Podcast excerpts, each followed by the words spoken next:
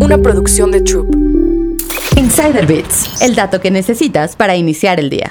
¿Qué hay detrás de las cajas de autocobro? Seguramente las has visto cuando vas al supermercado por tu comida de la semana y tal vez incluso la has usado para ahorrarte unos minutos. Pero, ¿sabes qué detrás de las cajas de autocobro? Hay un desplegado tecnológico muy complejo. Estas máquinas ocupan inteligencia artificial enfocada en aspectos visuales, es decir, usan cámaras para identificar tus rasgos generales como género, edad y particularidades faciales para determinar si eres un cliente nuevo o recurrente. Además, detectan si tus movimientos son anormales o no, a fin de detectar robos y mejorar la experiencia para los usuarios. Gabriel Muñoz, director de la línea de negocios de TI de Alestra, explicó a Business Insider México aspectos de esta inteligencia artificial.